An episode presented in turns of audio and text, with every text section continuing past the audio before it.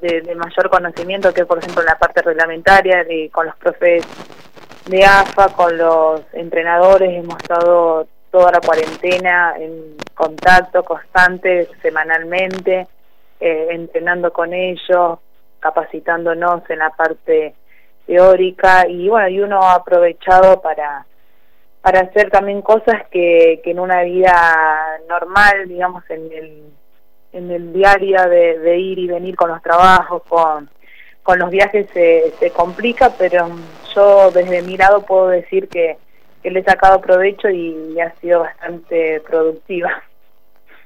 ¿Tocado dirigir algo ya desde que regresaste a la actividad ahora? ¿Cómo? Digo, si te tocó dirigir algún partido después de la pandemia. No, no, no, no. Yo eh, cuando empezó la pandemia justo estaba en un sudamericano eh, sub-20 que se hacía en San Luis y en San Juan de fútbol femenino de Conmebol y que fue fin de febrero, principio de marzo y bueno, y desde ahí que no he retornado a ninguna cancha ni nada. Hace, no hay ninguna duda que es grande la diferencia entre jugar a cancha llena y a que en puerta cerrada y no, no más que la presencia de jugadores y, y árbitros, ¿no?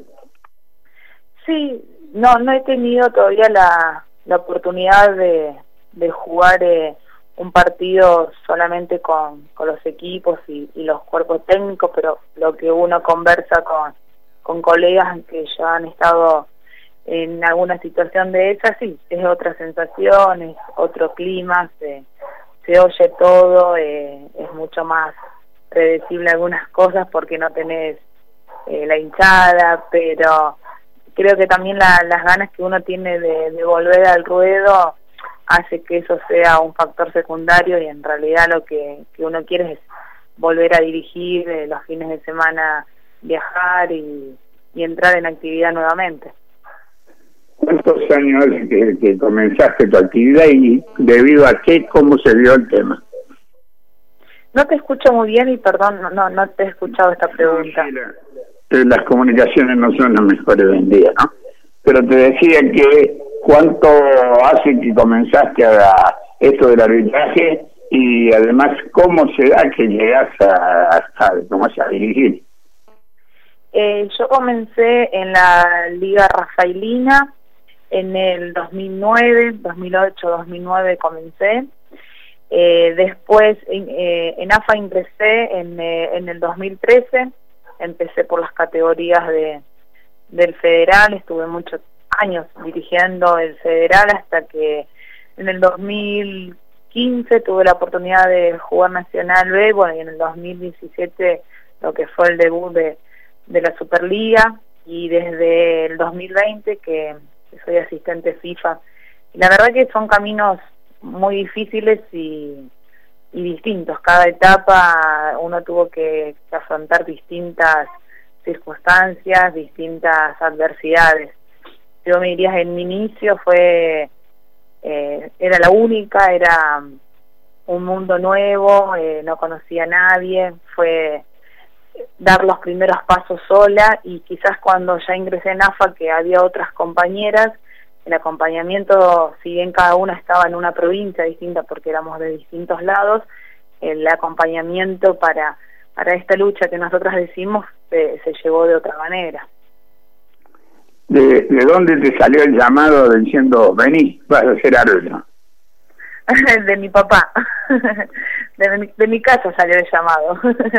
mi papá fue, siempre digo, el culpable de, que hoy será árbitro y, y hoy se lo agradezco, porque si no hubiese sido por su insistencia para que haga el curso, eh, me insistía tanto que, siempre cuento que me insistía tanto que, que fui y me inscribí para solamente darle el gusto a él y que me dejara de molestar. Pero bueno, después me, me picó el bichito del arbitraje y hoy hace que, sea una profesión que, que amo y que la hago con mucha pasión.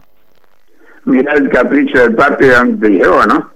A dónde llegó, sí, sí, sí. Y hoy me dice, ah, no te arrepentís, ¿no? No, la verdad que te doy las gracias, pero en su momento era una locura lo que me decía porque no, no había mujeres, entonces por el hecho no de darle el gusto a él, eh, me estaba metiendo en la boca del lobo, pero bueno, pero eh, es lindo uno poder también eh, marcar el camino o por lo menos dar pasos, no no siempre yo he tenido la suerte de, de, crecer y progresar y así no lo hubiera sido, el intento también vale y mucho.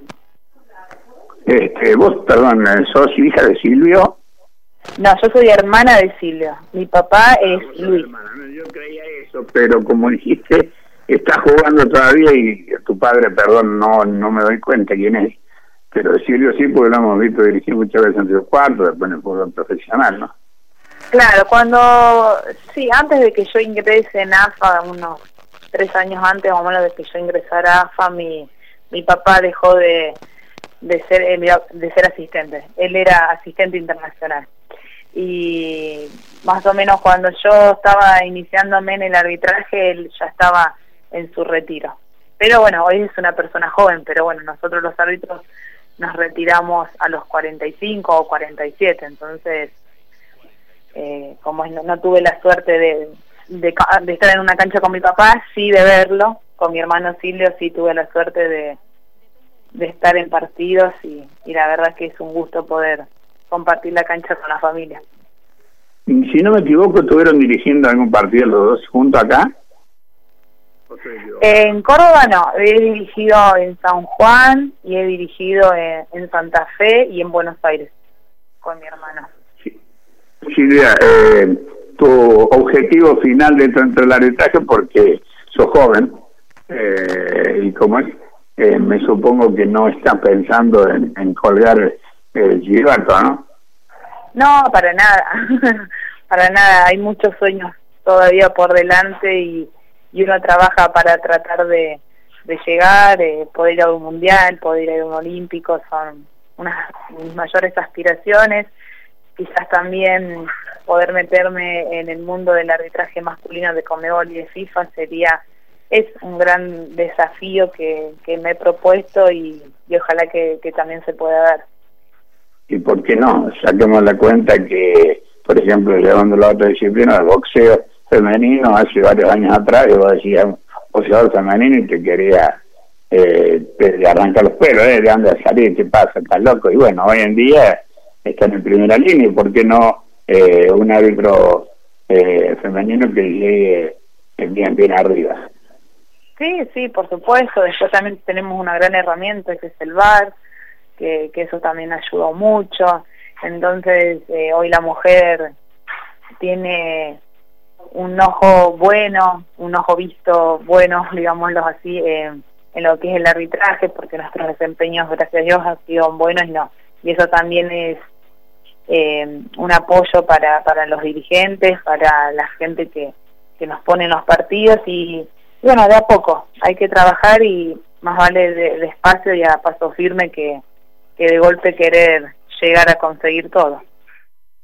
Cuando te designan para un partido importante y llegas a la cancha y decís, bueno, eh, me concentro en lo que tengo que hacer, ¿hay sensaciones distintas para vos o, es un partido más y vas con, con los hábitos de siempre? No, no, no es por más que uno ya hace dos años que está alternando entre Nacional B, entre Primera, yo siempre eh, cada partido lo vivo de una manera muy especial, uno se pone nervioso antes, después, ya una vez que estás en la cancha no, pero esa adrenalina de, querer que el partido empiece, de, las situaciones de juego, uno lo, lo vive mucho porque es muy apasionado en lo que hace, entonces es, es difícil estar frío a, a los sentimientos o a las cosas que, que puedan suceder, pero bueno, también es, es parte de esto, yo creo que, a los jugadores, a, todos los deportistas, ¿no? Le, debe pasar que, que, le corre esa adrenalina por dentro que es motiva y es muy linda tenerla y vivirla. Así es, estamos en diálogo con Gisela Truco, asistente de fútbol a nivel nacional como árbitro, y te voy a pasar un segundito con Diego, que es el conductor del programa que seguramente quiere charlar un poco con vos. Gisela, bienvenida, muy buenas noches, el placer de saludarte. Estaba repasando algunas de las notas y por supuesto algunas de tus declaraciones, o al menos manifestaciones hoy en la era de las redes sociales, cuando ya estabas en la puerta de la B Nacional con buenos rendimientos, publicaste, como no sabía que era imposible, lo hice. Bueno, eh, en buena hora. Sí, sí, sí. Me acuerdo, me acuerdo del partido, me, me acuerdo de de, esa frase. Sí, sí, sí, uno por ahí en las redes sociales ahora no tanto, pero al principio era más activo o, subía fotos. Eh. Aparte son lindos recuerdos, a mí me gusta mucho y, y sí, esa frase la, la había leído y, y me gustó y fue casualidad que, que la puse y después, bueno, sí, tuvo justo la, la suerte de que al tiempo debuté en primera edición y bueno, y muchos tomaron como, como esa frase, como, no sé, como un ejemplo, cómo decirlo, pero sí, ¿no? A veces yo soy bastante rebelde en la vida, en algunas cosas, y, cuando me dicen que no es como que más me gusta intentarlo.